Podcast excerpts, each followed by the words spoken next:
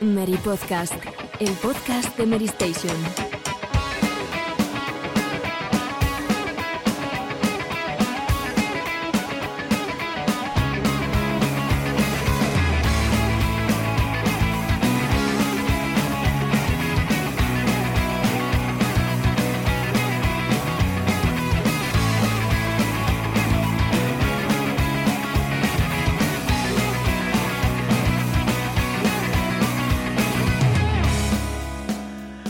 Muy buenas a todos. Bienvenidos una semana más al Mary Podcast, vigésimo noveno programa de la decimocuarta temporada. Y volvemos con la actualidad después de una semana de parón que, bueno, fue en contra de nuestra voluntad, pero por diferentes motivos no pudimos grabar la pasada semana. Así que esta semana tenemos una gran ración de análisis porque, a pesar de que durante esta primavera no ha habido demasiados lanzamientos, sí que se nos han juntado al final todos de golpe. Así que vamos a tratar todos esos títulos que nos están haciendo hablar tanto a nosotros como a vosotros, que están siendo la comidilla del sector previo el, la llegada del E3 este mes de junio, que lo tenemos muy cerquita.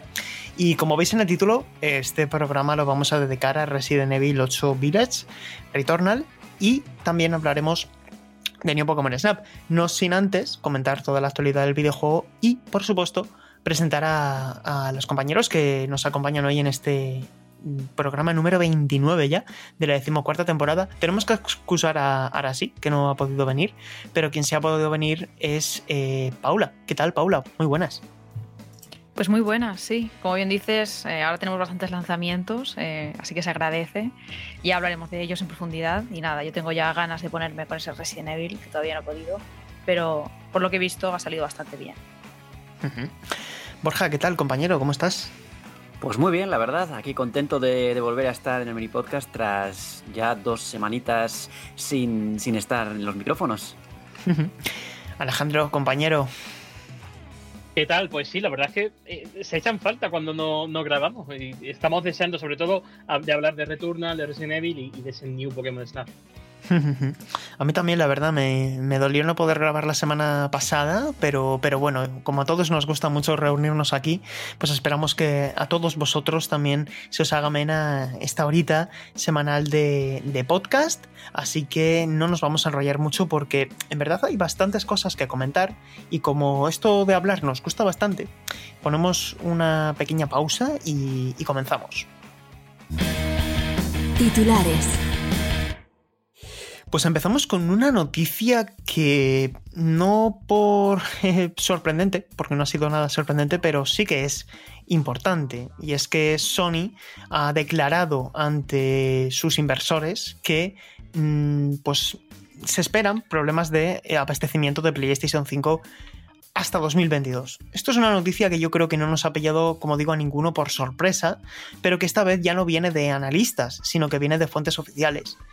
Aunque Sony ha logrado distribuir 7,8 millones de consolas de PS5 desde noviembre a esta parte, que es ligeramente superior a lo que logró PS4 en ese mismo periodo, 7,6, eh, la previsión que tenía la compañía de cara a este ejercicio fiscal que terminará el 31 de, de marzo de 2022 de 14,8 millones de PS5 pues es posible que es posible que no que no quiero decir que sea probable pero es posible que no se cumpla porque aunque la demanda es muy alta es posible ¿no? que no uh, cumplan con esa con esa oferta. Estamos viendo también que en España hay muchas dificultades para encontrar tanto PS5 como, como las consolas de Xbox. No sé chicos eh, sé que esto ya es, es cansino pero es que antes hablábamos de mejora en el stock segunda mitad de 2021 y ahora ya hablamos de 2022 pues sí, malas previsiones, eh, porque a este paso ya eh, le va a venir bien a Sony y a, Microsoft eh, un relanzamiento ¿no? de toda la campaña. Bueno, no, es que necesite, no es que Sony necesite una campaña para vender PlayStation 5, porque como vemos, la demanda es muy, muy alta y simplemente pues, es muy difícil de de, que, de garantizar que toda esa gente que quiere una PlayStation 5 eh, pueda tenerla, porque está pues, todo el mundo buscando eh, las páginas estas de ofertas rápidamente correr para poder reservarla porque duran nada, mmm, minutos en los mejores de los casos. Eh, no sé qué decir, qué decir también el tema de Xbox. Eh, hay que sacarlo también a colación porque si, y en especialmente en España, si PlayStation 5 es difícil de encontrar, Xbox Series X, eh, cuidado, que están llegando muy, muy pocas unidades aquí. Sí, de hecho hablamos que semanalmente se venden unas miles o, pocos miles de unidades de PS5, pero es que de Xbox Series X y S hablamos en ocasiones de decenas. Y creo que ahí Microsoft tiene todavía mucho trabajo por delante, porque sin embargo en Reino Unido, ¿verdad? La situación es mucho más pareja en lo que a distribución se refiere y aquí llegan muy pocas. Es más pareja porque en Reino Unido probablemente eh, se lo toman mucho más en serio. Yo creo que por mucho que Phil Spencer dijera alguna ocasión que el mercado español era importante, realmente el mercado español les interesa aparentemente bastante poco. Yo no sé, esto es como una especie de pescadilla que se muerde la cola, ¿no? Porque eh, Microsoft, pues las consolas Xbox no tienen el éxito que tienen otros territorios, pero bueno, tampoco al no invertir en la máquina aquí, pues pasa lo que pasa, ¿no? Y eso se refleja también en las traducciones al español que tenemos a veces, que son un absoluto, de, un absoluto desastre. Claro, es que, es que corren el riesgo de desaparecer completamente del mercado en unos inicios de gen que son importantísimos. Ya también lo decíamos en otro programa, que va a ser muy complicado hacerse con PS5 más allá de la demanda y Series X, pero si quieres dar el salto a la nueva generación, si quieres una consola de novedad, con un sistema mejorado, Xbox Series S, por lo menos en España, todavía es muy fácil conseguirla, tanto en tienda como en distribución digital. Y otro apunte, es bastante loable eh, conseguir la gente de PS5 en este país sin haber tocado todavía una tienda física. O sea, que todo lo que se vende se vende por distribución digital. Correcto, correcto. Y además, mm, que yo sepa, Todavía no hay previsión de llevar unidades a las tiendas porque Sony no ha dicho lo contrario. Y claro, la pregunta es, a partir del mes de junio, cuando empiece ya la campaña de verano, que se ponga a la venta ese Ratchet Clank Rift Apart, eh, ¿cómo, ¿cómo, cambiarán las cosas? ¿no? Porque es un título que a lo mejor se presta a venderse con pack y sobre todo se presta también a ser comprado en, grandes superficies. No lo sé. Eh, y yo ya de cara, chicos, antes de terminar con esta información, Está claro que para que ambas compañías tengan una expectativa de distribución tan elevada, tiene que haber un software potente que acompañe ¿no? Ese, esa, esa previsión.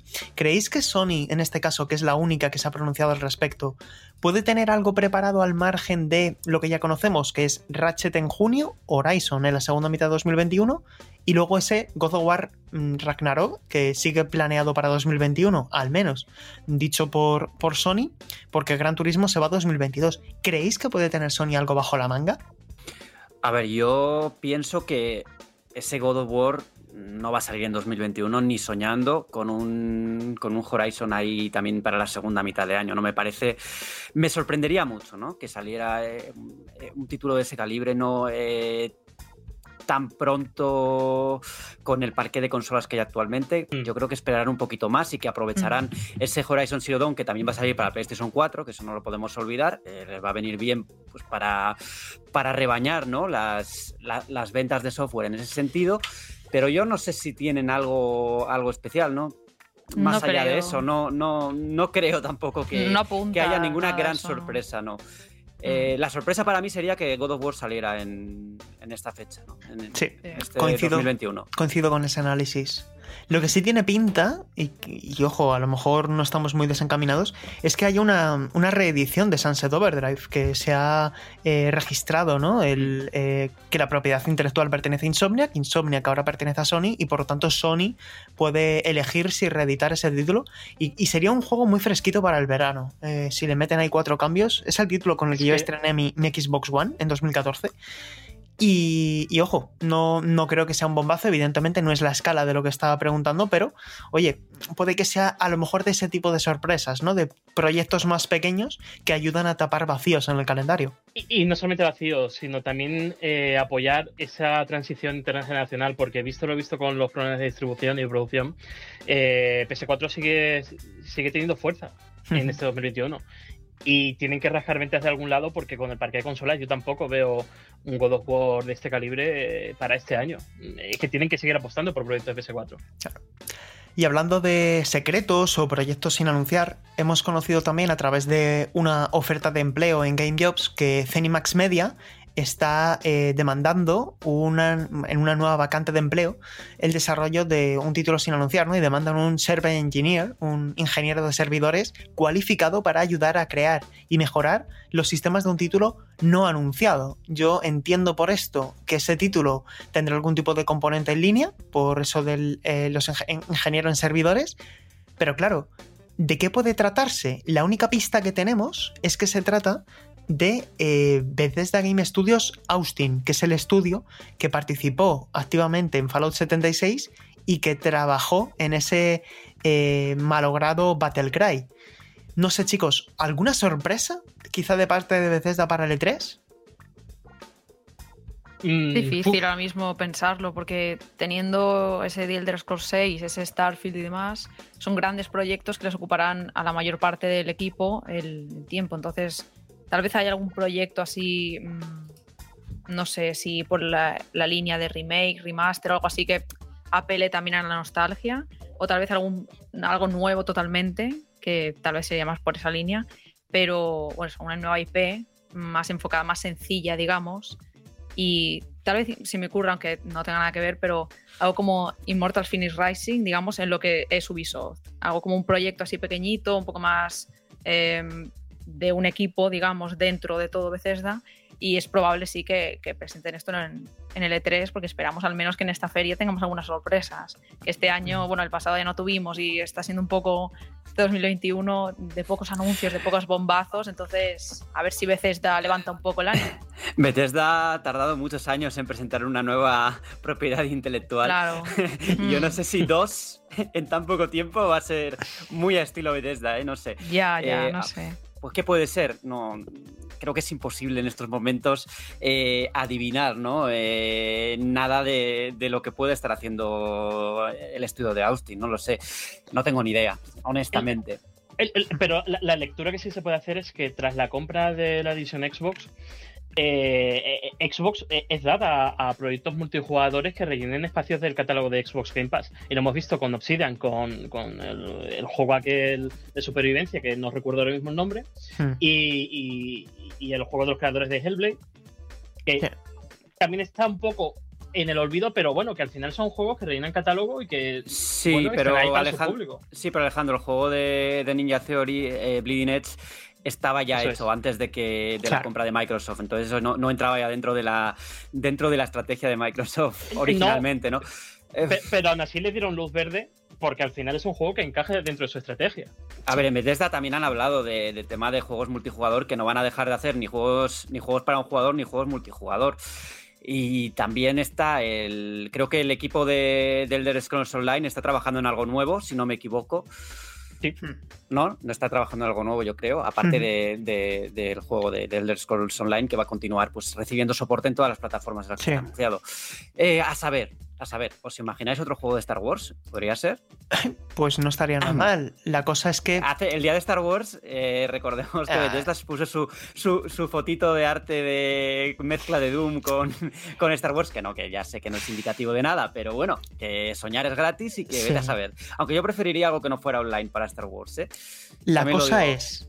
¿Quién está haciendo el videojuego de Mandalorian? Yo tengo la entre. Vamos, tengo la cruzada de que la licencia de Mandalorian ya se está adaptando a videojuego y mi pregunta es qué estudio se ha anticipado a hacerse con los derechos de algo tan potente y eh, evidentemente, no sé si lo habrá logrado, pero creo que Microsoft habrá peleado por hacerse con, con esa licencia porque The Mandalorian es una de las propiedades intelectuales ahora mismo más importantes del sector del entretenimiento y me extrañaría mucho, ¿no? Hay, rumores en ese sentido y tal, pero me cuesta creer que un juego de Star Wars vaya a ser exclusivo de un ecosistema actualmente, ¿no? Me, parece que la estrategia de, Lucasfilm Games es eh, llegar al máximo posible, hmm. al, máximo, la máxima cantidad de jugadores posible actualmente, ¿no? No, vería, es como lo mismo de Indiana Jones, ¿no? Indiana Jones tiene que salir en todas las plataformas, no se puede quedar solo en Xbox y en PC. Al menos eso opino yo, eh, que, un acuerdo así pues, se, llegó antes de se llegó a ese acuerdo antes de la compra de Microsoft seguramente y, eso estará pensado para salir en todo lo que puedan. Seguro vamos. Ah, pero bueno todo cosas más raras pasan en esta industria así que tampoco pondría yo la mano al fuego en nada Absolutamente.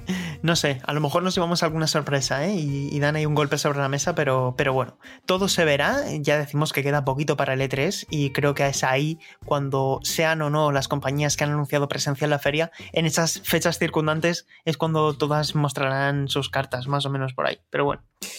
Y con esto yo creo que podemos terminar un poco la actualidad porque tampoco hay nada eh, tan reseñable como lo que, lo que queremos contaros hoy, que son esos análisis de Returnal, New Pokémon Snap y Resident Evil 8 Village. Así que si queréis lo hacemos en este orden. Ponemos un pelín de música y, vamos con ello. Titulares. Pues chicos, empezamos si os parece bien con, el título de, de Housemark. Ese uno de los primeros grandes exclusivos de PlayStation 5. Además, creo que se puede decir esto con, pleno derecho, ¿no, Alejandro? Porque, francamente, el título eh, Returnal ha salido muy, muy bien, ¿no? Ha salido muy bien y cuanto más pasan los días desde que lanzamos el texto, mejor pozo me deja. Eh, incluso sigo volviendo al bucle porque me parece que tiene una jugabilidad que atrapa, es dura pero a la vez justa, eh, tiene sorpresas, y, sobre todo es una demostración palpable de las capacidades de PlayStation 5. Cómo esas eh, tecnologías como la memoria SSD pueden encajar dentro de las mecánicas del juego. Eh, pongo un ejemplo. Eh, durante la exploración, el volver de un punto a otro en cuestión de dos segundos agiliza mucho la, experiencia. Y, una cosa, un apunte, por, no hablar del juego, yo creo que muchos de los seguidores ya, ya, saben de qué va. el DualSense también es otro game changer, como lo llaman es eh, eh, el sentir cómo viene un enemigo por la parte derecha del mando, giras la cámara, eh, oyes la pulsación de que se te agota la vida. O sea, está trasladado desde tus mandos hasta la pantalla. Y creo que en ese sentido Osmarky, que incluso siendo un hacer, ha sabido aprovechar sus capacidades más que otros juegos como Miles Morales, que recientemente lo he estado jugando y me ha dejado un poco vacío en ese aspecto. Estoy bastante contento con Returnal y lo único que no sé, y, seguramente Borja también vaya por estos derroteros, que a lo mejor no es un juego que encaje con el estilo de vida de algunas personas. O sea, es un juego que hay que dedicarle horas, hay que dedicarle aprendizaje y hay que tener sobre todo paciencia. Porque si no tienes paciencia, quedas atrapado literalmente en el bucle. Claro, a mí me ha pasado eso. Eh, mi estilo de juego no, no encaja demasiado con Returnal porque exige eh, muchísima concentración, estar atento en todo momento a lo que pasa en pantalla. Yo me despisto en un momento y pim pam y a repetir el, ciclo otra vez.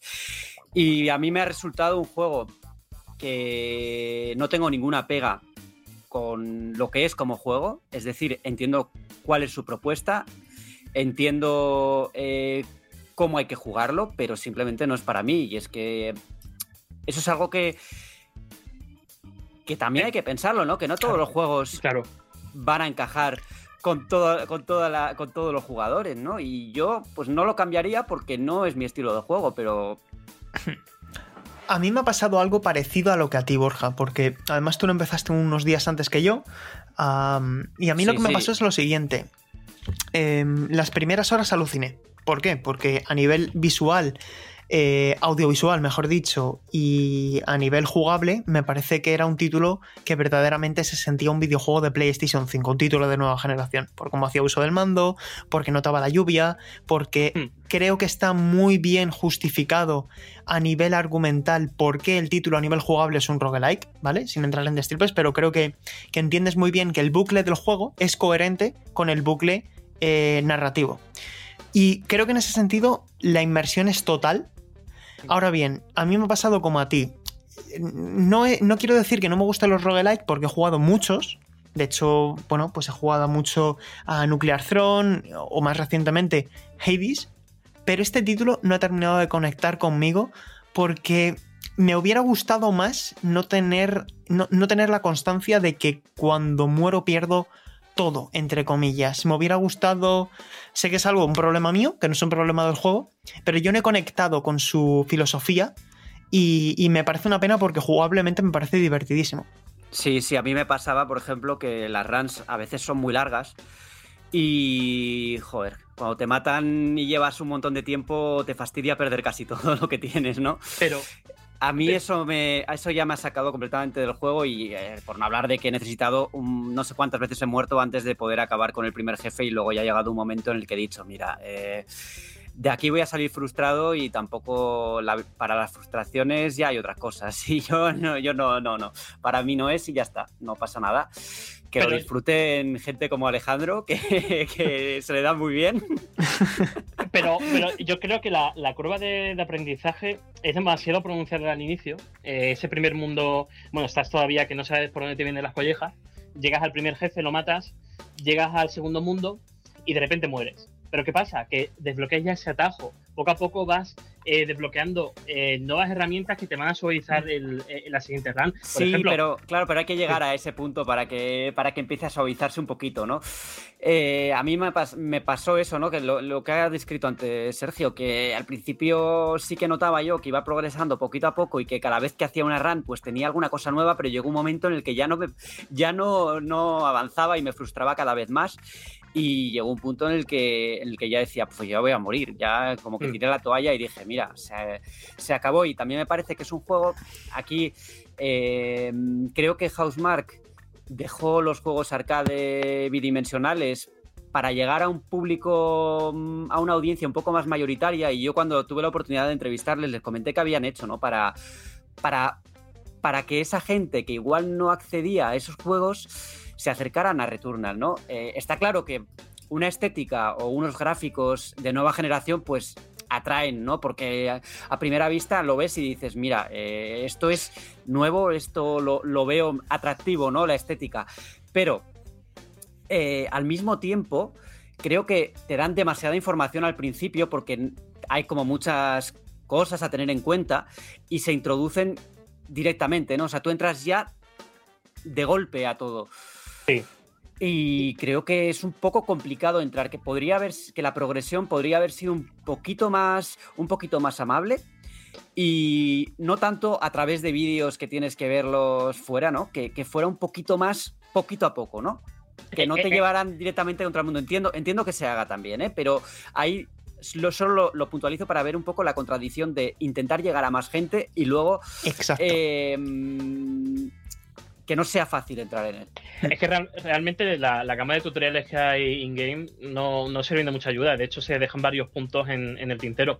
Pero también es cierto que es que forma parte del diseño del juego. Es un, es un eh, aprendizaje en base a la experimentación, el, leer una descripción vaga y al usarla comprender exactamente cómo funciona. Y de hecho, me ha recordado mucho al, al componente de juego clásico que tienen, por ejemplo, las obras de From Software, ¿no? Que hasta que no sabes cómo funciona, no identificas cómo, cómo aprovecharlo a tu favor.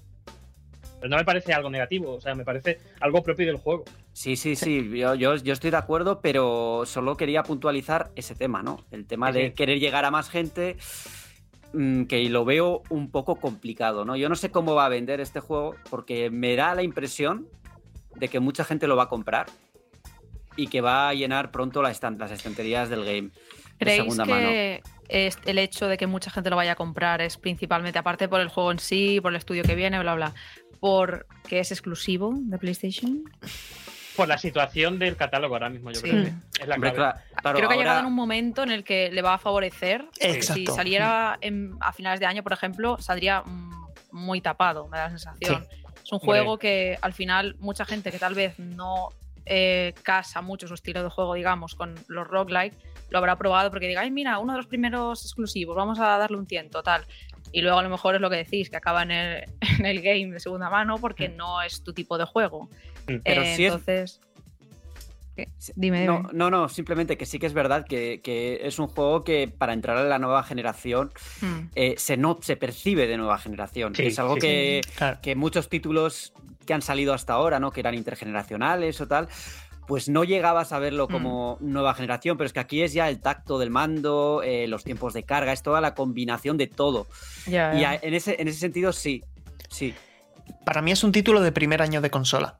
Por, Mm. por lo que estamos diciendo, porque sabe aprovechar las, eh, las bondades tecnológicas, en este caso de PlayStation 5, porque tampoco tiene mucho con lo que compararse, ¿no? Quiero decir, si este juego sale a final de vida de Play 4, vamos a suponer, hay tanto ya por lo que elegir, hay tanto ya a buen precio como alternativa, que aquí no lo hay. Entonces, claro, aquí no puedes decir, no, pero es que ahora este otro juego que salió hace dos años ha bajado de precio y te lo recomiendo más que este.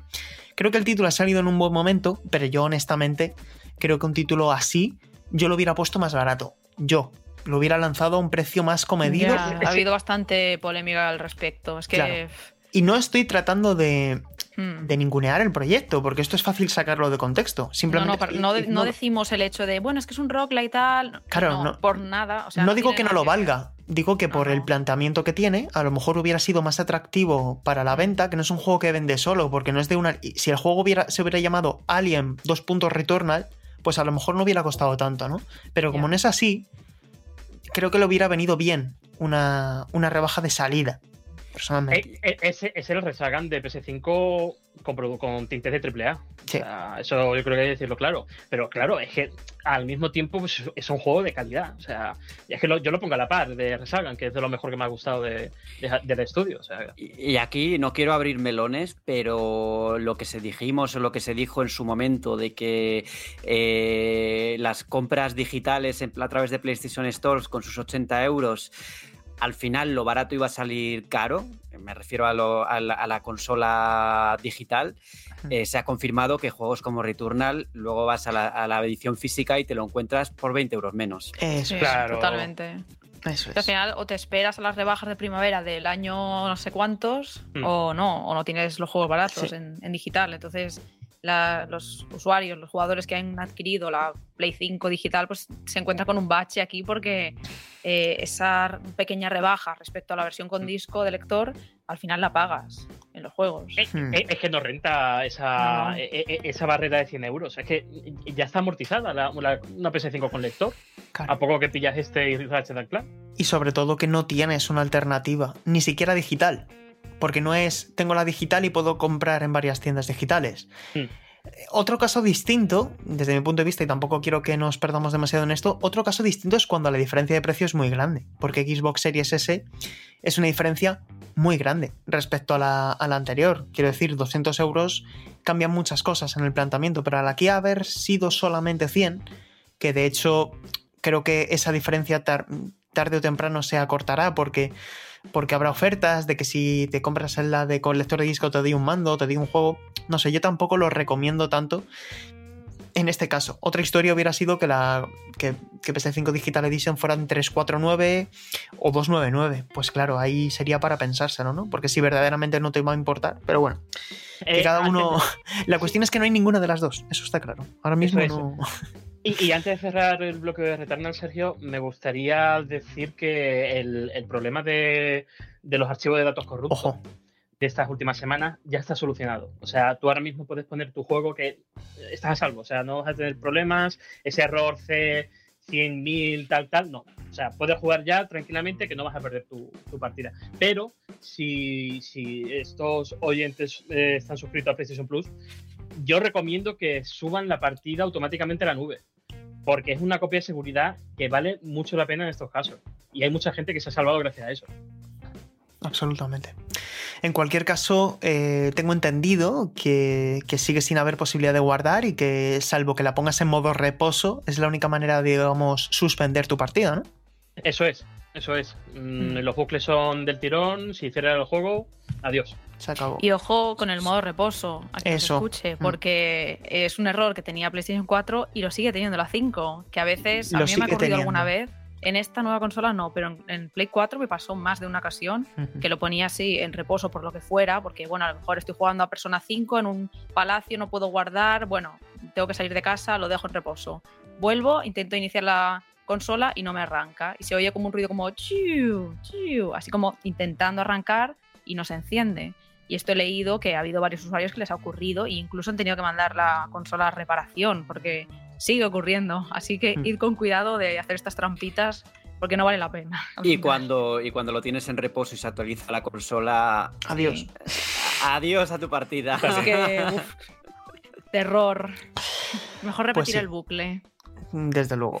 Y que quede claro que no se está pidiendo eh, que se pongan puntos de guardado antes de, la- de morir, ¿no? Cosas así. No, se está pidiendo que haya algún punto de guardado cuando apagas la consola, ¿no? Que se te quede en el momento en el que estás del bucle, ¿no? Para poder retomarlo cuando lo entiendes. No que, no que se facilite, Claro. claro, suspender la partida. que es un guardado temporal. Eh, lo que quiere que esto se podía hacer con juegos de Game Boy Advance, que me acuerdo perfectamente, que tú podías eh, hacer una suspensión de, de algún juego, apagabas la consola y al encenderla de nuevo reanudabas la partida, pero ese guardado desaparecía. Es decir, si volvías a apagar, desaparecía ese guardado, salvo que hicieras otra interrupción, ¿no? Que creo que se llamaba una interrupción del guardado o algo así, pero eh, creo que sería una solución. Un guardado temporal, no un guardado permanente. Que si te enfadas o pierdes, dice, pues re- restauro esa partida como si fuera una partida normal. No sé, se me ocurre, ¿eh? Una, una posible solución, pero bueno. Y, y bueno, esto por el bloque de, de PlayStation. Vamos ahora con otro exclusivo, en este caso de Nintendo Switch, que es realmente y por méritos propios uno de los títulos más importantes del catálogo ah, de esta primera mitad de año, que es Neo Pokémon Snap, la nueva entrega de la ahora ya sí saga de toma de fotografías de Pokémon en su entorno natural. Llega, como digo, más de 20 años después del título original, se sigue sintiendo Pokémon Snap, tanto a nivel mecánico como a nivel eh, jugable, sigue siendo un shooter sobre raíles, pero tiene grandes diferencias y sobre todo grandes mejoras en lo que es la experiencia de juego respecto a esa obra que solamente tenía, por ejemplo, 63 Pokémon, aquí estamos hablando de más de 200. ¿Y qué nos encontramos con New Pokémon Snap? Pues nos encontramos con un título notable que sobre todo cambia la, cambia la perspectiva en algo que, que para mí era fundamental, y es la duración. Esto no es un título que te terminas en 4 horas. Primero, porque tienes una cantidad de variantes de rutas, em, día, noche, atardecer, bifurcaciones para ir por un lado u otro de la ruta.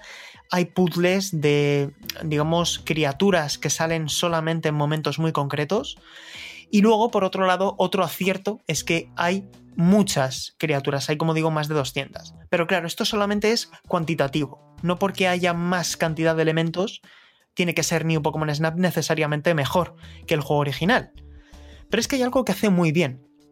Y es que el sistema de calificación eh, ahora es más complejo, porque el profesor Espejo, que es el profesor de esta región de Lensis, que es un archipiélago con diferentes islas, cada isla tiene un bioma, y en cada bioma, digamos, encuentras tipos diferentes de Pokémon.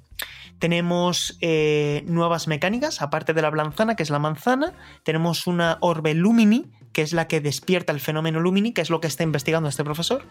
Luego tenemos una melodía, que era el equivalente de la Pokeflauta.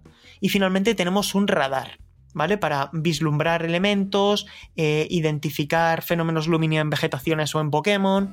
Digamos que se trata de sacar partido a, esa, a ese entorno tan vivo, ¿no? Porque es un mundo muy redactivo, que a mí me gusta decir que es un juego que piensa en 360 grados, porque mires a donde mires, siempre están pasando cosas.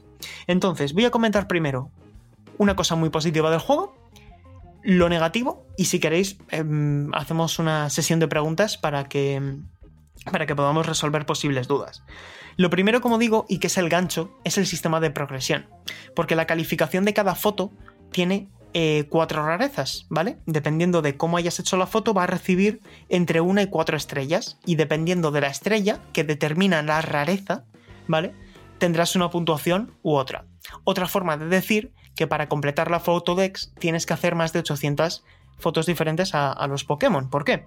Bueno, yo he hecho, más de, he hecho varios millones de fotos, pero me refiero a, a fotografías guardadas en el álbum. Entonces, eh, ¿cómo se determina la rareza? Pues imaginad, si haces una foto a un Pikachu normal, es una foto a lo mejor de una estrella, aunque sea una muy buena foto, aunque esté perfectamente encuadrada, eh, muy, muy bien hecha, con, con la distancia perfecta, pero claro, si es una foto muy simple, se llevará solo una estrella. ¿Qué es una fotografía de alta rareza? Pues imaginad que es, me lo voy a inventar para no hacer ningún tipo de destripe. Pikachu subido a una tabla de surf, dando un looping en el aire eh, por encima de un Lapras, ¿vale? Pues esa foto como es de una rareza superior porque has tenido que hacer diferentes acciones, a lo mejor le has tenido que tocar la melodía y lanzar una blanzana en un punto concreto del escenario, tendrá una mayor rareza. Y eso no significa que sea una mejor foto, porque claro, a lo mejor te ha salido un churro, que casi se ve, apenas se ve a, Pikachu, solo se ve la tabla, etc. Entonces el reto, el desafío, está en hacer de cada foto la mejor versión de sí misma, de cada situación la mejor versión de sí misma. Y el título te alienta muy bien a repetir, a unirte a ese bucle, a ese loop del juego de volver a participar en una ruta, porque cuando antes mirabas arriba, ahora quizá miras a la derecha y hay otra cosa. Y sobre todo porque cada ruta tiene un nivel de investigación.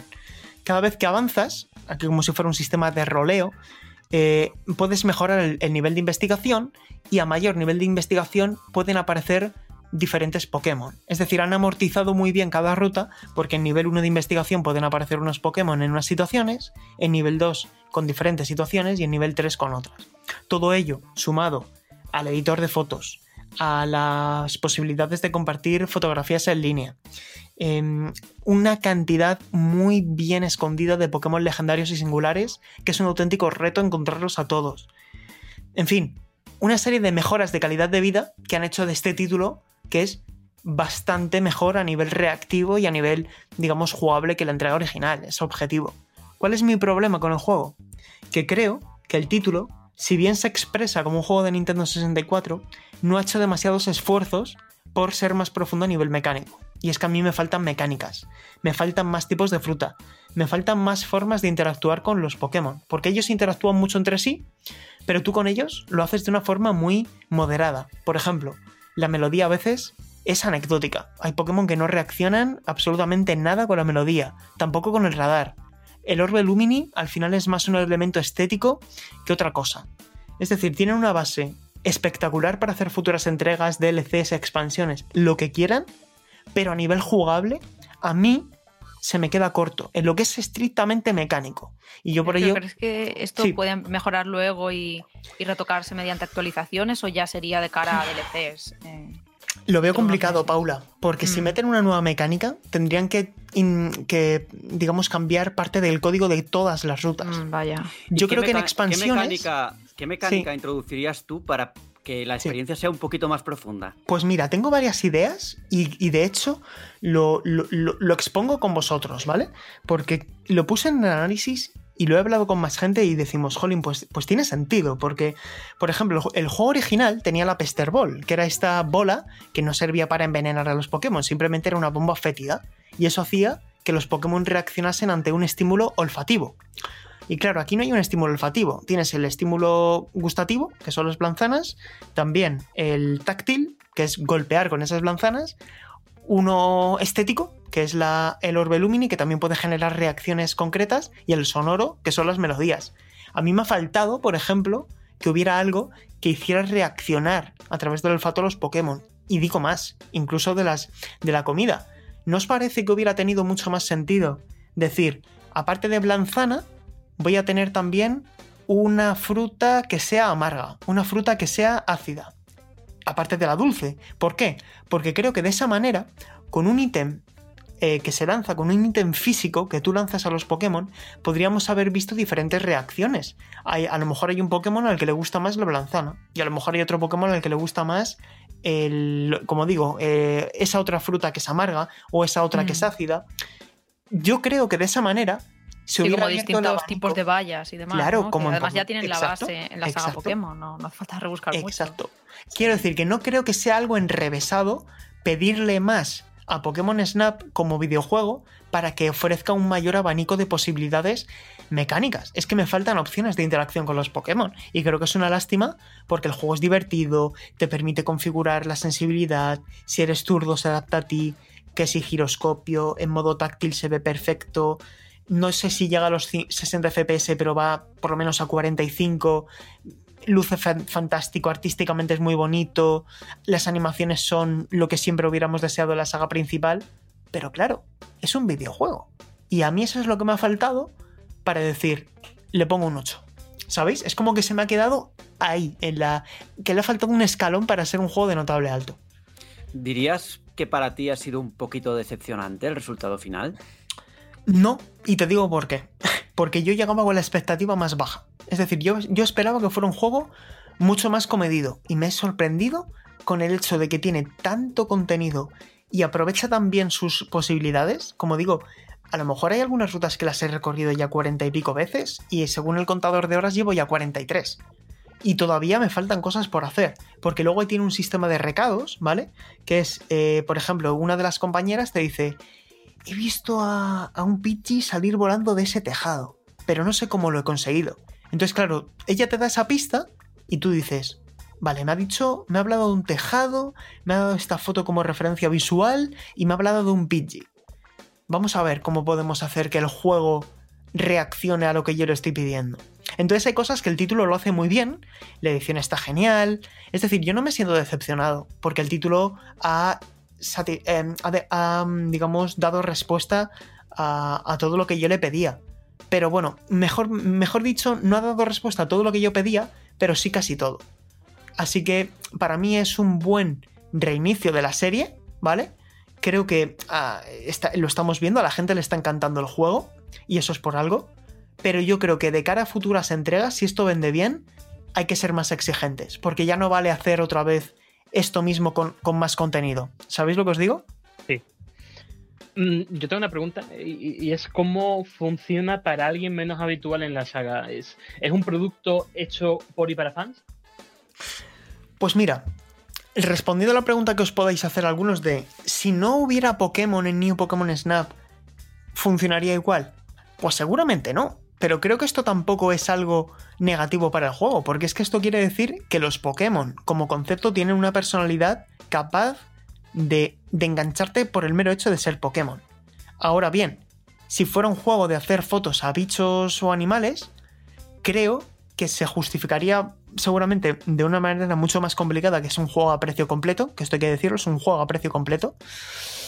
Eh, pero seguiría funcionando como videojuego, porque el concepto funciona. Es decir, el hecho de ser un shooter sobre raíles, basado en fotografiar elementos de tu entorno, funciona, es adictivo, es divertido y en este caso, chapó a Bandai Namco porque han convertido un escenario en un entorno vivo. Es, insisto, no es lo típico de que solamente hay dos Pokémon visibles. Aquí puedes encontrarte, sobre todo en las profundidades marinas, con una cantidad de elementos en pantalla descomunal. Eh, todo está muy, eh, es como digo, muy, muy reactivo. Siempre pasa algo cuando interactúas con el entorno. Y por lo tanto, yo creo que es una fórmula que funciona.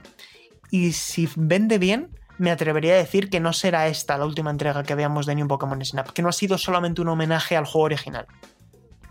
¿El progreso tiene un recorrido delimitado o basa tu experiencia en la rejugabilidad? Hmm. Pues las dos cosas sale, porque cada ruta tiene su propio eh, nivel de investigación, como decía, ¿no? No es general. Ah, bueno, aparte del general, que es la suma, la suma eh, absoluta de todas esas eh, cantidades, ¿no? Dos millones por aquí, dos, dos millones y medio por allá. Pero cada ruta tiene su progreso individual. Y eso, el incentivo que te da, es que te obliga a investigar cada ruta hasta las últimas consecuencias. Es decir, em, se me ha quedado por ahí una roca oculta sin lanzar una blanzana. Se la voy a lanzar. Porque puede que pase algo. Y lo mejor de todo es que casi siempre pasa algo, ¿no? Y, hay situaciones muy eh, disparatadas, ¿no? De decir, jolín, es que este Pidgeot que está saliendo volando con un Magikarp que le ha cogido del mar dura solo dos segundos y no consigo hacerle la foto de cuatro estrellas. Y lo intentas y lo intentas. O dices, voy a tirar a ese Hercross del árbol para que se caiga a ver qué sucede. Ahora bien, ¿cómo le tiro? Y pruebas y lo intentas. Es un juego que, que realmente eh, te pide que, pongas de tu parte, pero se hace muy ameno, ¿no? Y un punto negativo también que me gustaría decir es que la música no hay un solo tema memorable. Tiene un buen diseño de sonido, pero la música a mí me ha dejado frío, sobre todo viniendo de donde veníamos. el juego original tenía unos temazos que pa' qué, y aquí no. No sé si tenéis alguna, alguna duda. Yo básicamente me gustaría decir que lo recomiendo para jugadores que disfrutaron del juego de, original de New Pokémon Snap. O sea, del juego original de Pokémon Snap. Y también lo recomiendo a fans de Pokémon. Pero hay que tener en cuenta que es un juego que sale a precio completo.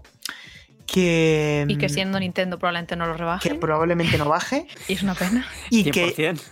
y- Sí, sí. 100%. eh, A lo mejor hasta sube. Pero. Dentro pe- de 10 años veremos las copias físicas en las Sí. tiendas que nos han vendido al mismo precio todavía. Sí. Pero es un juego que tiene un mérito tremendo, chicos. Y es que es un título que no ha, requer- no ha necesitado ser infantiloide para, quiero decir, más de lo que ya de por sí estéticamente es un juego para todos los públicos. Pero es que es un título que su lenguaje de juego encaja con todo tipo de edades. Que estoy seguro que se lo ponga a mi padre y se lo pasa bien.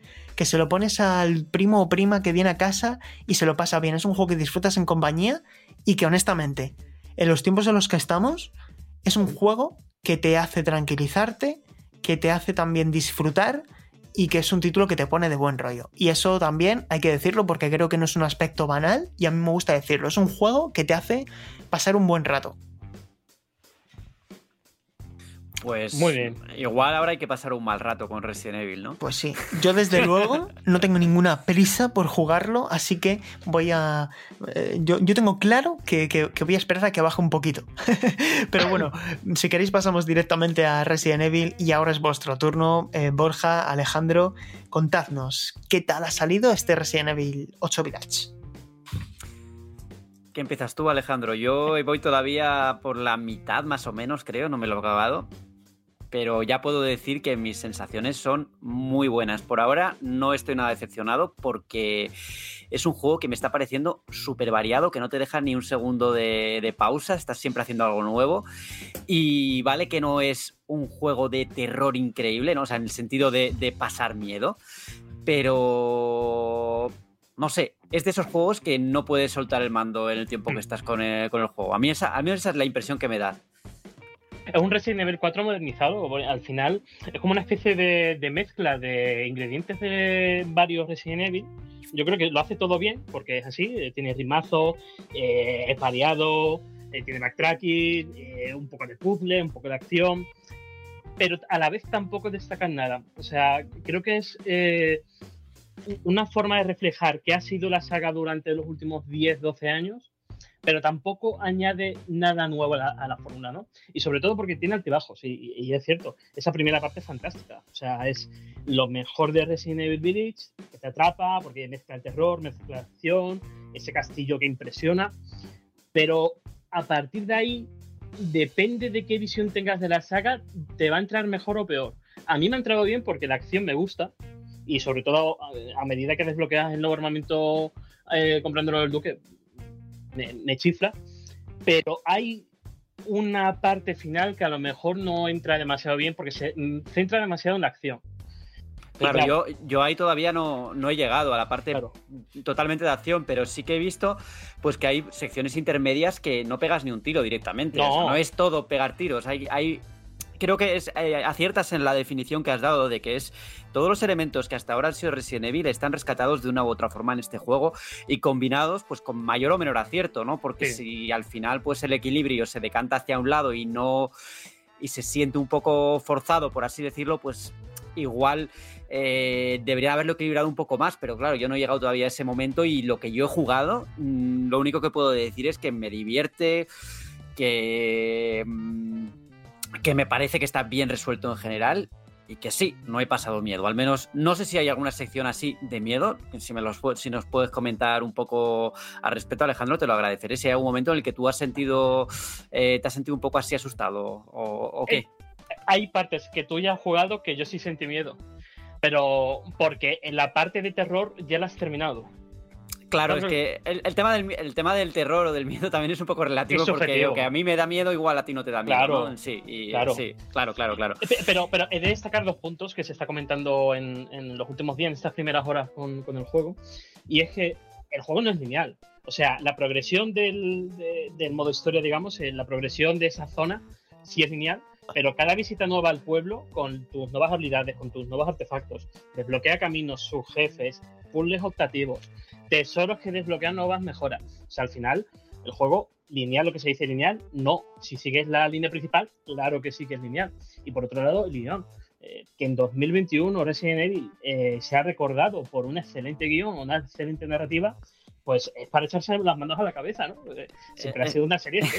es que yo le mandaba, le mandaba el fin de semana un, un, WhatsApp a Alejandro diciéndole que he visto películas de Antena 3 mejores que cualquier guion de Resident Evil. por favor. Es, si es un todo vale, ¿no? Es un disparate desde hace mucho tiempo. Ya lo era el primero, es que yo recuerdo, ah, bueno, Resident Evil 1 con esos, eh, esas, esas escenas grabadas de Nación Real terribles horribles. que vamos, que eso no, pasaba ningún corte. O incluso el doblaje de, Resident Evil Remake del 1, mm, no te crees a los personajes, es que es, rocambolesco lo que, lo, que, lo que siempre ha sido juego. Y luego ya, pues, hombre, a medida que ha pasado las entregas, eh, la poca mini coherencia que podía tener algunas cosas, pues se, terminó yendo por el sumidero. Pero es que estamos hablando de que perdió la, coherencia completa en Resident Evil 4 y han pasado. Mm, ¿Cuándo salió Resident Evil 4? Ya no me acuerdo, en 2000... 2004. 2004 pues, pues te cuenta lo que ha pasado a lo largo de todos esos años. otra cosa, Borja, es que mm, critiques. Sí. Otra cosa es que critiques algunos elementos de la narrativa de, este nuevo juego. Que yo estoy de acuerdo. O sea, se les va de las manos porque utiliza trampas narrativas que no tienen sentido. ¿Vale? Se les va de las manos. Pero es que el guion nunca ha sido la, principal baza de, la saga. O sea, nunca lo ha sido. y otra cosa y es que creo que les ha sobrepasado el éxito de Resident Evil 7. En el sentido de que eh, enlaza ciertos elementos que no parecen estar muy bien conectados. Es como una forma de cerrar una etapa para entrar en una nueva. Y no quiero irme muy allá porque rozamos el spoiler, pero no sé. Creo que lo podrían haber solventado de otra forma. Y os pregunto, chicos, eh, ¿qué tal, eh, qué, tal te mantiene enganchado? ¿Cómo mantiene el tipo con el paso de las horas? Porque estoy viendo gente que dice que está acusando a lo mejor el mismo problema que en mi opinión tuvo el 7, que es que empezó mejor de cómo terminó. ¿Qué tal los personajes? ¿Qué tal esa Lady Dimitrescu? ¿Es más meme que personaje memorable? ¿Es un personaje a la altura de lo que pensábamos? ¿Qué tal está en, en este sentido, Ale? A, mí me parece que Capcom ha llevado muy bien la, promoción de ese juego, porque ha dado una idea equivocada de lo que es Resident Evil Village. O sea, eh, se ha puesto demasiado el foco sobre Lady Dimitrescu como eh, esa Mr. X, ¿no? Que te persigue a través del castillo, pero en verdad es un 15% del juego. Ajá. O sea, el, bueno, pero sí, ibas a decir. Sí, no, que solo es una lugarteniente de, Madre Miranda, que es el personaje tocho, por así decirlo. Eh, yo creo, no sé si a, si a Capcom le sorprendió en su momento la reacción de los jugadores y por, de ahí que haya pues, incidido tanto, tanto en ella, ¿no? Pero es un personaje importante dentro de Resident Evil Village, sí. Es un personaje importante dentro del conjunto en el sentido de, del volumen que está en pantalla? Mm, absolutamente no. Eh, está muy poco tiempo en pantalla en comparación. De trascender, no, pero sí que me parece que el conjunto, el trasfondo del pueblo, creo que está, está bien escrito, creo que, es interesante. Eh, el, grupo antagonista, esos lugartenientes, tú empiezas el juego y tienen empaque. Cada uno más variopinto que el otro. Claro, es variopinto y la zona está ligada a su trasfondo, eh, creo que en ese sentido está bien llevado. Pero es cierto que cuando lo juegas, pues no tienen el peso de un antagonista principal. O sea, es más bien el grupo en sí, lo que ocurre en el pueblo, que también eh, la dimensión que tiene eh, toca y salpica a la franquicia. Y en cuanto, bueno, y en cuanto a los personajes en general, ¿no? por ejemplo, los viejos conocidos como Chris Redfield y tal, yo es que ya he llegado a un punto en el que no sé ni dónde están en la historia, ¿no? Porque ha pasado, han pasado por tantas cosas y tantas etapas y, y, tantas cosas que, dices, eh, ¿qué, ha pasado con este y por qué está aquí, ¿no? Ahora. es como, eh, salió hace poco una noticia de bueno, está en uno de los DLCs de, de, Resident Evil Village que dieron con la reserva, que uno de los personajes descartados era Ada, ¿no? Ada Wong. Sí. Mm, pues aquí al, final es todo una especie de pastiche, ¿no? En el que todos pueden volver en algún momento. Sí. Y ya, ya no, no, es imposible creerse nada de lo que pasa ahí. estamos volviendo un poco a lo del argumento, pero es imposible que haya una coherencia interna cuando ya todo se ha ido a, por mil derroteros distintos. Es que tiene, tiene cierto aroma, no reinicio, porque lo que ha pasado pues tiene impacto, pero sí que tiene cierto aroma de punto y seguido, ¿no? De, lo que ocurrió en Resident Evil 7 se traslada al 8 y ya el 8 sí que enlaza con elementos de la franquicia que dan pie a otros eventos que sucederán en el futuro. O sea, creo que en ese sentido sí que es importante la presencia de Village. El ritmo, por lo visto, muy bien, ¿no? En Sí. general, me refiero. Sí, eh, el ritmo es bueno incluso cuando estás en pleno altebajo. Creo que es un. eh, creo que está muy bien llevada la campaña, porque yo a mí me duró nueve horas y esas nueve horas no cuentan las cinemáticas. Ajá. Es decir, ese par de horas de escena de vídeo se traduce en 12, 13 horas en modo normal. Y, y es que te pasas el juego y, y- y no te enteras. O sea, es que, es que te atrapa porque ya no solamente por el interés de, de la narrativa, que al final sí se le va de las manos, pero es interesante lo que sucede, sino también por el atractivo del pueblo y por el atractivo jugable de conseguir ese tesoro optativo para llevárselo al duque, que el duque te dé otra mejora y sobre todo creo que está muy bien llevado el tema de la rejugabilidad. Es un juego para nueva partida plus. O sea, eh, Sí, por lo, por lo que se desbloquea también después y tal, Claro. no está el modo mercenarios, Claro, eh, claro. etcétera, Claro. etcétera, ¿no? Eh, algo que también quería comentar y que no quería que se me quitara, que se me quedara en el tintero es el eh, gráficamente, ¿no? Que yo ya en, en la pues cuando jugamos a la demo y tal, dije que a mí los exteriores y tal, pues me parecía muy PlayStation 4, o sea, muy anterior generación y creo que lo sigo suscribiendo bastante. Es un juego que se nota que también se ha hecho para consola, para máquinas menos potentes, ¿no? sí. Sobre todo en exteriores. Luego ya en interiores hay momentos que dices que, o sea, que lo ves y dices, joder, qué bien, qué bien están hechas las cosas, ¿no? Pero Eh, hay una bajada respecto a lo que se vio en las demos o por un igual. Porque ahí Mm. discrepamos y, por ejemplo, a mí me pareció mm, bastante impresionante lo que jugué en las demos y no sé si por, por lo- algunas capturas, que por cierto hay demasiadas capturas, por favor que la gente se calme un poquito. Que yo ya me he jugado el juego sin jugármelo. Pero te y refieres, memes y ¿te refieres Paula, a interiores? Eh, ¿O al bueno, sí, principalmente interiores. Exteriores ya comentamos que era un poco más... A ver, los interiores sí que están trabajados. Es otra cosa que, que habría que comentar es que mm, la nula interactividad ¿no? con los escenarios. Eh, Mm. Tú ves un montón de cosas que aparentemente, si les pegas un escopetazo, eh, deberían volar por los aires Sí. y ahí no se mueve nada. ¿no? O sea, se ve muy claramente lo que, es Sí. intera- lo que se puede tocar de lo que no se puede Sí. tocar. Mm. Yo creo que ese va a ser el gran debe de la siguiente entrega, ¿eh? Que, Sí, que ya estamos en una nueva generación, hay que interactuar más con ese escenario. Sí, Y luego también otro tema del sonido 3D que, que evidentemente está muy bien, pero hay algunas cosas que a mí me chirrían y es el sonido de ciertas armas. Eh, yo cuando doy un cuchillazo a un jarrón, a veces como que oigo el ruido de la carne al, Sí. a- al, al- al traspasar, ¿no? Y estoy, Sí. estoy rompiendo un jarrón o estoy pegándole a un monstruo, ¿no? Porque me, me da la sensación de que estoy oyendo el, el, el chof chof ese que haces cuando le clavas un cuchillo a, Claro. a un enemigo, ¿no? Sí. Son esos pequeños detalles que digo, "Mm, aquí podrían haberlo trabajado un pelín más. Es, es- es juego intergeneracional total, pero sí que es cierto que el trazado de rayos se nota. ¿eh? En el Y- frente a frente. uf. Y la cara de Dimitrescu, que eh, ahí se han gastado todos los Sí. dineros para, para dejarla a la perfección.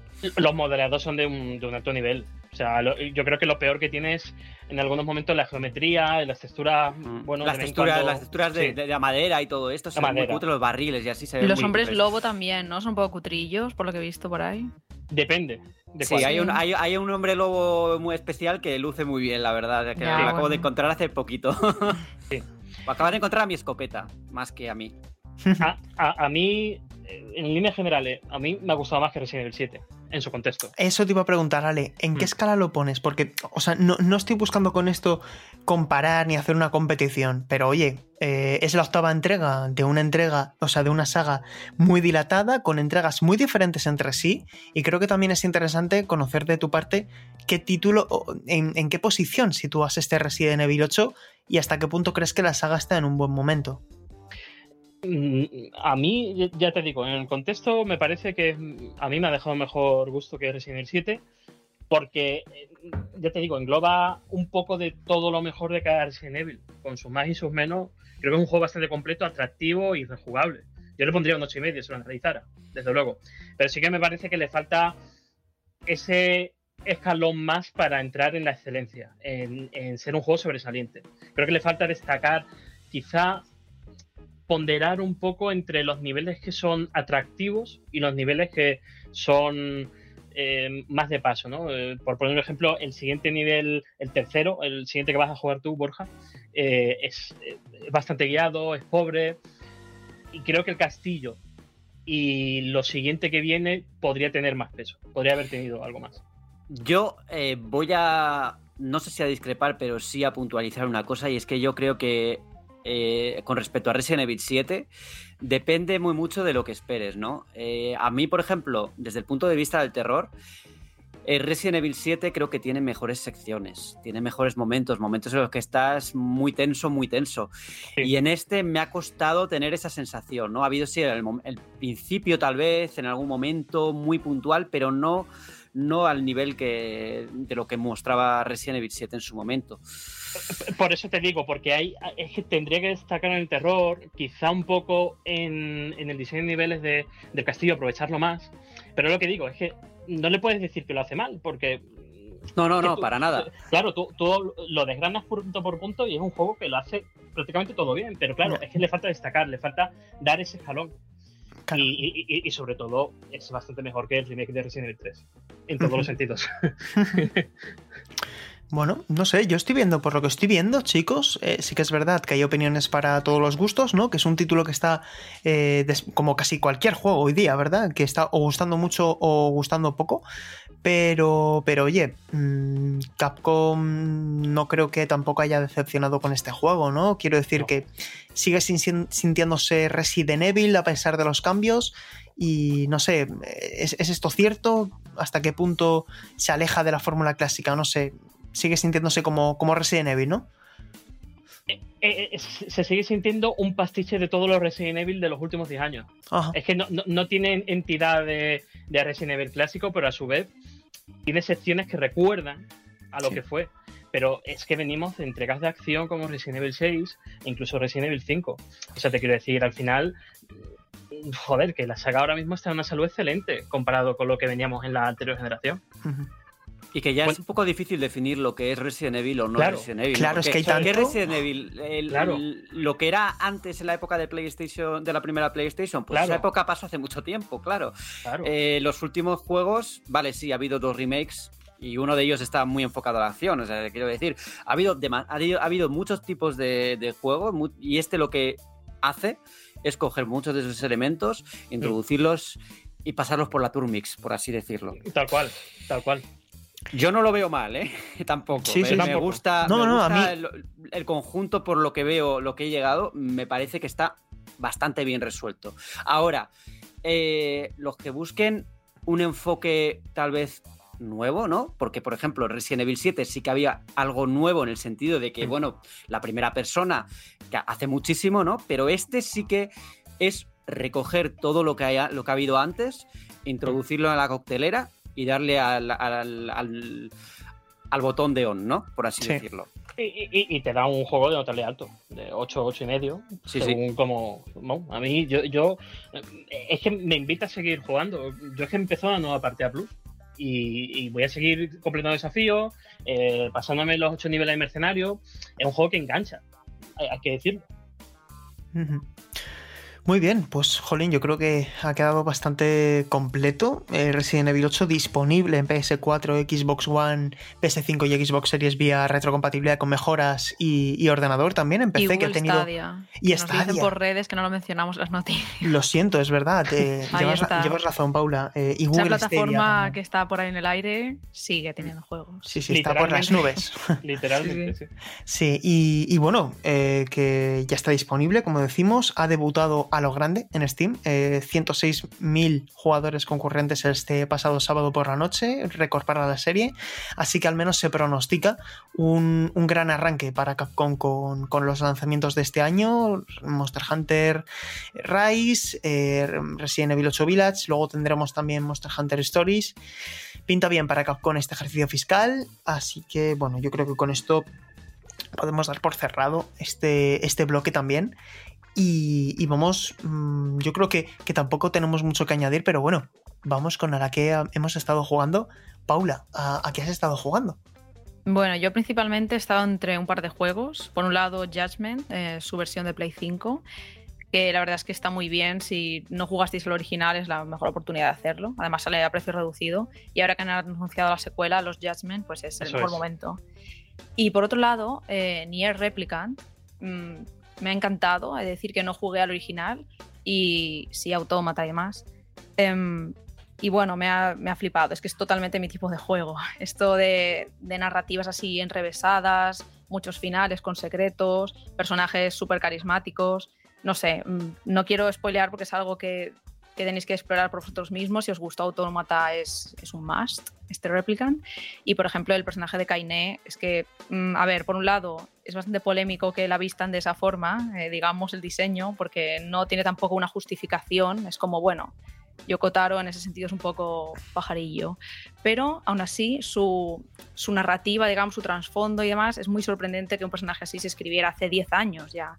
Entonces es algo que hay que descubrir y bueno, en general es un juego que he disfrutado muchísimo y os digo, me he completado todas las misiones secundarias, que son como más de 70, no sé, me dio el venazo y dije, venga, voy a buscar flores al campo, a matar jabalíes y a rodar por las hierbas, porque la mayoría son de recadero, sin duda. De hecho hay un trofeo que pone algo tipo eso, recadero, no sé qué. Em, pero así, no sé, quería quedarme en ese mundo, quería experimentarlo y exprimirlo al máximo y llegar hasta ese finale que es imprescindible y, y memorable. Así que, ¿Jugaste, sin duda, sí, dime, ¿jugaste dime. automata? Sí, sí, claro. Eh, Y- lo he jugado hecho, un par de veces hasta la última ruta, sí. ¿Y, y la, la comparativa cuál te gusta más? He de decir que ni es Replicant. Eh, me he sorprendido porque cuando lo veía antes de empezar a ponerme a los mandos, digo, bueno, no me acaba de.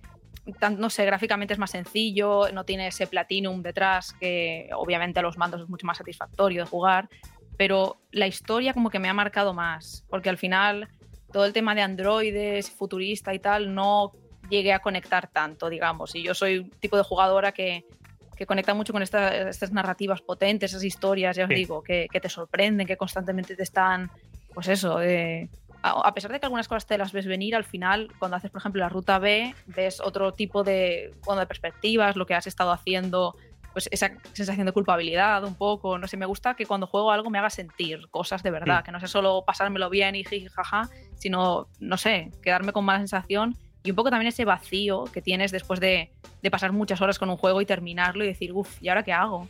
Y me ha pasado un poco esto los últimos días. Entonces estaba como dando un pequeño parón antes de ponerme con otro título porque eh, te deja así un poco tocado al final. Dices, jo, he pasado aquí, no sé, a lo mejor 40 horas y con estos personajes y tal, ya tengo que decirles adiós y ¿qué hago ahora con mi vida? Ya. Me ha pasado un poco esto, así que, que a ver, a ver.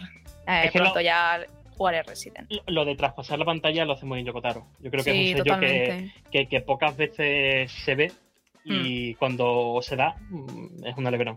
Sí, sí. Más juegos de autor, por favor. Sí, Yes. totalmente. Juegos así, ¿verdad? Que se sienta Sí, quién hay detrás desde, Sí. el, desde el momento. Ya os digo, tiene sus cosas, tiene cosas totalmente criticables, pero aún así para mí es brillante y es algo que sorprende que se hiciera ya hace más de una década y hoy en día pues con esta re- reedición es, totalmente adaptado a- a la jugabilidad que tenemos hoy en día, ese combate refinado y demás. Así que si os gusta Automata, darle una oportunidad porque merece la pena. Fantástico. Muy buen, muy buen pequeño análisis que nos has hecho, pequeño. Paula. Ya que no había Y- jugado a los demás, digo, voy a poner aquí Se nota, que te, se nota que te ha gustado mucho. Sí, sí. Eh, Alejandro, aparte de todo lo que sabemos que has estado jugando, ¿hay, ¿has tenido por ahí algo con, con lo que te has distraído en, en esas pequeñas pausas? ¿Has tenido algún que otro vicio durante estas últimas semanas? Sí, lo he tenido, sí. Se llama Spider-Man Miles Morales, que lo tenías ahí en la recámara sin jugar. WhatsApp Danger. Sí, y- pero he de decir que me ha sorprendido mucho Morales como personaje. O sea, me parece que es muy fácil empatizar con él y es más cercano en cuanto a la ciudad que Peter. No sé si compartís los que habéis jugado esa sensación, Sí. pero Mm. es un personaje que me ha invitado a seguir indagando en él eh, a través de los cómics y no sé, creo que está muy bien, no sé, eh, eh, cercano con el distrito, con, con Harlem, con la ciudad, más comprometido quizá, o, o por lo menos se traslada mejor esa- ese compromiso por, por la comunidad. Y, y- y- y- bueno, mm, me gusta también eh, las habilidades de veneno, creo que es un buen añadido al, al roster de, de acciones. Lo único que me ha dejado un poco frío es eh, la duración. Y entiendo que es un juego de, de corte, bueno, bajo, de- como de los Legacy, pero me he quedado con ganas de seguir con la historia. Creo que apuntaba por un lado y de repente se termina demasiado pronto. No sé si compartís Sí. también eso, ¿sabes? Claro, es un juego standalone y yo creo Sí. que, mm, que al final se le podría haber sacado más de sí, pero yo personalmente, Alejandro, creo que si hubiera durado mucho más, hubiera terminado desgastando, porque es muy... no deja de ser una amortización de un juego que ya jugamos hace dos años, ¿no? Tanto en estructura jugable como en mapeado y todo. Pero a mí me parece una experiencia que por lo que dura es súper recomendable Sí. y yo lo disfruté muchísimo también. Me sentí Miles. Sí, y, y ojalá que tenga peso en, en una hipotética secuela, porque me- no sé, me atrae mucho como, como en el personaje. Está muy bien. Borja, ¿tú qué nos puedes contar? Pues la verdad es que puedo contar más bien poco. He estado jugando a, Resident Evil Village, como ya he comentado antes, y también me he paseado un poquito por Horizon Zero Dawn, que lo voy jugando poquito a poquito. Y lo último que con lo que estoy es la expansión de Assassin's Creed Valhalla, que eh, bueno, no puedo hablar nada de momento, me parece, porque el podcast puede salir antes de que Claro. venza el embargo, así que por si acaso no me voy a, no me voy a arriesgar a, a contar nada. Pero ahí estoy. Eh, es lo que- ¿Cuál, cuál es la expansión? ¿Cuál, ¿Cuál es la que toca ahora? La ira, la ira de los druidas, la que te vas, vas a visitar Irlanda. Vale, Que vale. se vale. retrasó unas semanas, ¿no? Sí, sí, y sale el día 13 de, de mayo, si no me equivoco. Es, es que estaba bastante atraído por la de París, si Sí. no recuerdo mal. Sí, el asedio de París, que todavía Sí. no tiene fecha. Sí, sí, tengo, tengo que echarle un tiento a, a los contenidos adicionales porque mm, en falta jugar los de lanzamiento con, con Odyssey y creo que es una experiencia que se gana más cuando lo juegas en cuando está fresco, cuando está todavía caliente.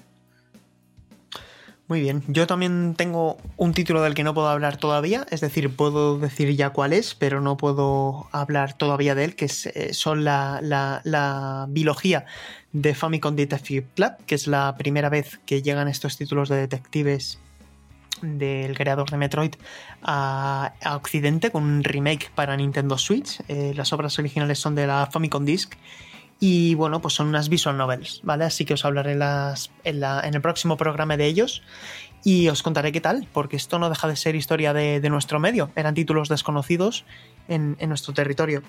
Y a, lo que sí he estado jugando, aparte de a New Pokémon Snap, he estado jugando a, a, a Gran Turismo 6, porque os cuento, a ver, eh, me pasé este fin de semana pasado eh, Ratchet and Clank para PS4 a 50 FPS. Ya me lo terminé, eh, lo quise rejugar antes de Rift Apart.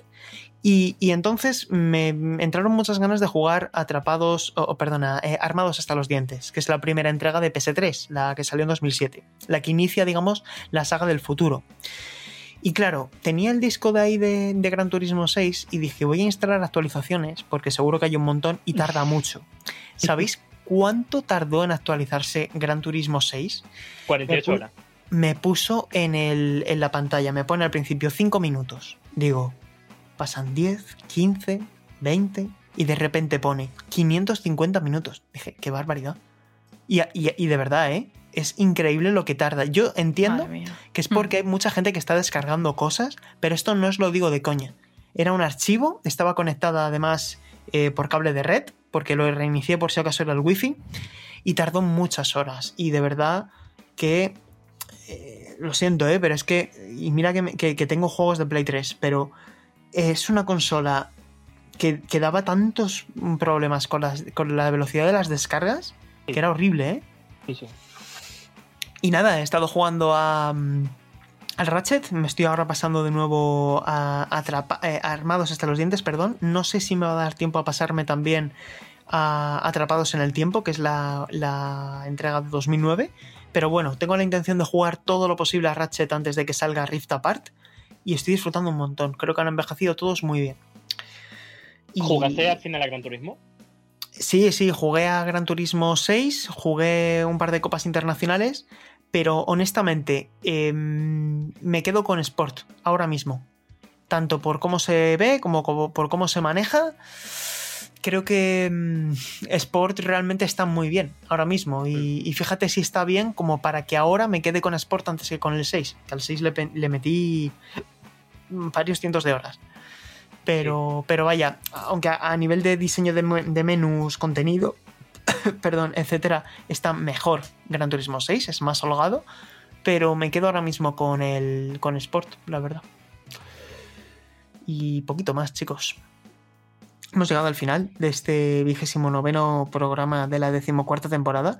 Preguntamos a los oyentes qué mm, les está pareciendo Resident Evil 8 Village. De, eso, de hecho, hemos sacado una encuesta en Mary Station y por ahora os digo en directo lo que va ganando.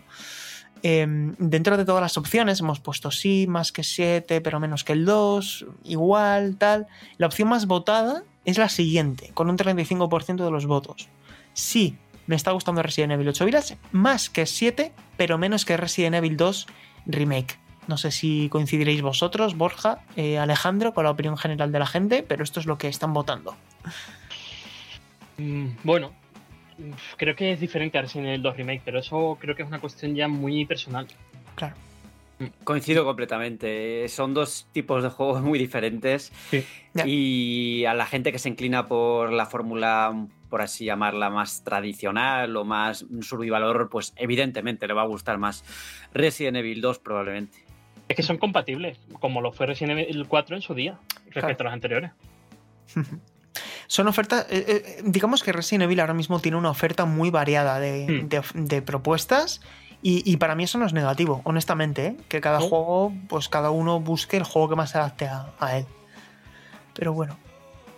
Pues nada, chicos, ahora sí que sí, hemos llegado al final. Ahora empiezo por ti, Alejandro. Eh, ha sido un placer volver a escucharnos por aquí y nos oímos en dos semanitas. Esperamos que ya así, de nuevo con, con Arasi. Un abrazo, Ale. Igualmente y sobre todo muchísima salud. Mucha salud para, para ti también, Borja. Hablamos y, y nada, que todavía queda mucha semana, así que a tope con ello. A tope con ello, eh, hablamos aquí en los micrófonos dentro de dos semanitas y la semana que viene pues nos toca una, una sesión de retro.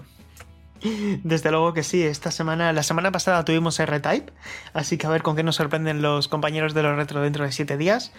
Mientras tanto, un abrazo para ti también, Paula. Nos escuchamos en dos semanitas. Un abrazo a todos y que vaya bien. Yo también me despido, Sergio González. Ha sido un placer. Nos escuchamos en dos semanas. Chao, chao.